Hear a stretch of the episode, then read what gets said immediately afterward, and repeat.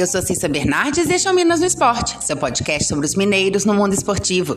Seja futebol, vôlei, basquete ou até campeonato de peteca, eu tô aqui para contar o que acontece com as equipes mineiras no esporte. Hoje é quinta-feira, 20 de janeiro de 2022. Vamos lá, de copinha. O Cruzeiro não conseguiu passar pelo São Paulo e perdeu ontem à noite por 2 a 1 de virada, dando adeus à chance de avançar para as semifinais da competição. A Geu abriu o marcador para o Cruzeiro ainda no primeiro tempo, com um gol de cabeça. Logo depois, os refletores do estádio Anacleto Campanella se apagaram e o jogo foi paralisado por cerca de 16 minutos. No retorno de bola rolando, o São Paulo voltou com mais agressividade e quase no fim da primeira etapa, Maioli se aproveitou de corte mal feito pela zaga celeste para pegar de primeira e empatar a partida. No segundo tempo, a insistência da equipe tricolor rendeu o gol da virada e da vitória. João Adriano recebeu pela área e ajeitou para o chute de Vitinho, que desviou em Matheus, bateu no travessão e entrou. 2 a 1 São Paulo. O Cruzeiro dá adeus à competição e o São Paulo vai enfrentar o Palmeiras nas semifinais. O jogo será no sábado. E na outra semi tem América. O Coelho vai encarar o Santos na sexta-feira, amanhã, às 20 horas. E já que estamos falando de América, no profissional, o time oficializou ontem a contratação do lateral direito Raul Cáceres. O jogador estava livre no mercado após rescindir seu contrato com o Cruzeiro. O paraguaio, de 30 anos, chega ao Coelho para disputar posição com Patrick, que foi titular na temporada passada. Cáceres assinou o contrato com vínculo até o final de 2022. Outro nome anunciado pelo clube ontem é o do atacante Henrique Almeida. O clube oficializou a sua contratação, que vai até dezembro de 2022. Com passagens pelos times de base da seleção brasileira, o centroavante jogou apenas 10 partidas pela Chapecoense no ano passado. Henrique esteve lesionado entre fevereiro de 2020 e outubro de 2021.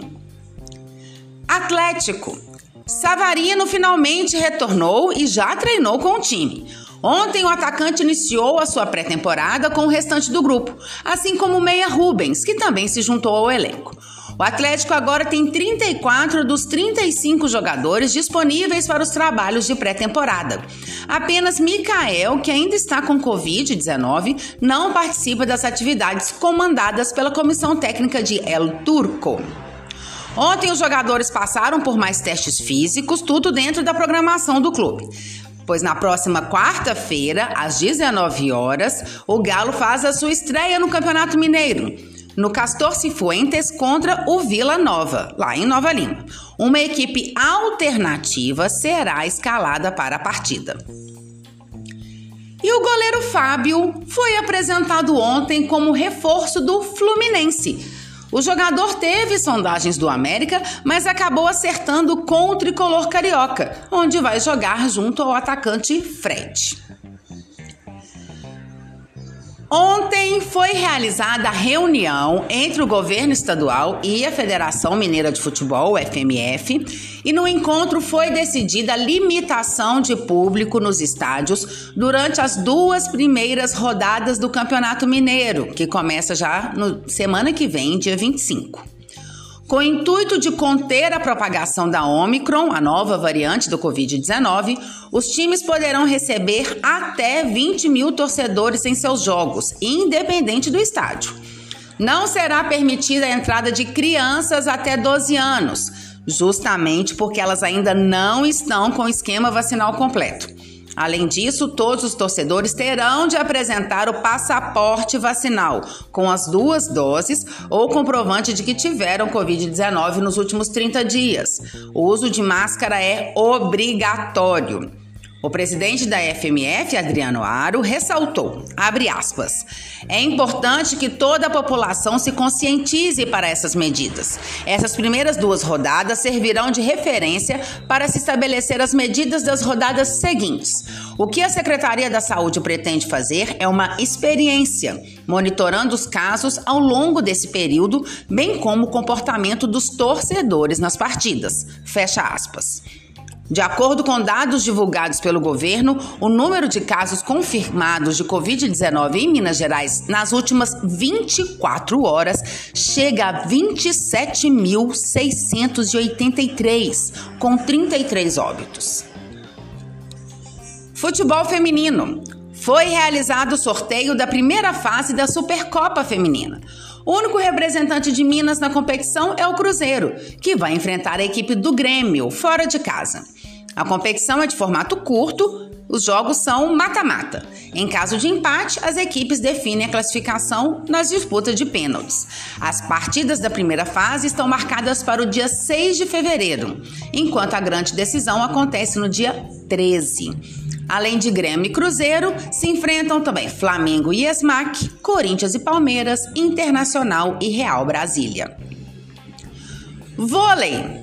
Pela Copa do Brasil de Vôlei Masculino, o duelo entre Sada Cruzeiro e Farmacon de Vôlei São José, que aconteceria hoje à noite, foi cancelado por causa de casos de novo coronavírus, o Covid-19, na equipe do interior paulista. Com isso, o time mineiro foi declarado vencedor por WO e avança para as semifinais da competição. O Sada Cruzeiro comunicou que os torcedores que já haviam comprado ingressos para a partida, que seria realizada na cidade de Contagem, serão reembolsados. Com a classificação antecipada, o Sada Cruzeiro enfrenta agora o Vôlei Renata, que ontem à noite venceu o Apan Eleva por 3 sets a 0 em Campinas. Na outra semifinal, teremos Fiat Gerdau Minas, que venceu ontem à noite o Funvic Natal por 3 sets a 1 de virada, com parciais de 23-25, 25-15, 25-21, 25-21. Os Minas tenistas agora aguardam seu adversário, que sairá do confronto de hoje à noite entre SESI São Paulo e Vedacity Vôlei Guarulhos. A fase decisiva da Copa do Brasil, com semifinais no dia 27 e a final no dia 28, acontecerá em Blumenau. E pela Copa do Brasil Feminina, as duas equipes mineiras também estão nas semifinais da competição. No dia 30, às 19 horas, o Dentil Praia Clube enfrenta o SESI Bauru. E às 21h30, o Fiat Gerdau Minas terá o seu confronto com o Osasco São Cristóvão Saúde. Antes da Copa do Brasil, Dentil e Bauru se enfrentam hoje à noite pela Superliga Feminina, a partir das 19 horas, lá em São Paulo. Basquete. Um, dois, três Minas já sabe quem será o seu adversário na final da Copa Super 8.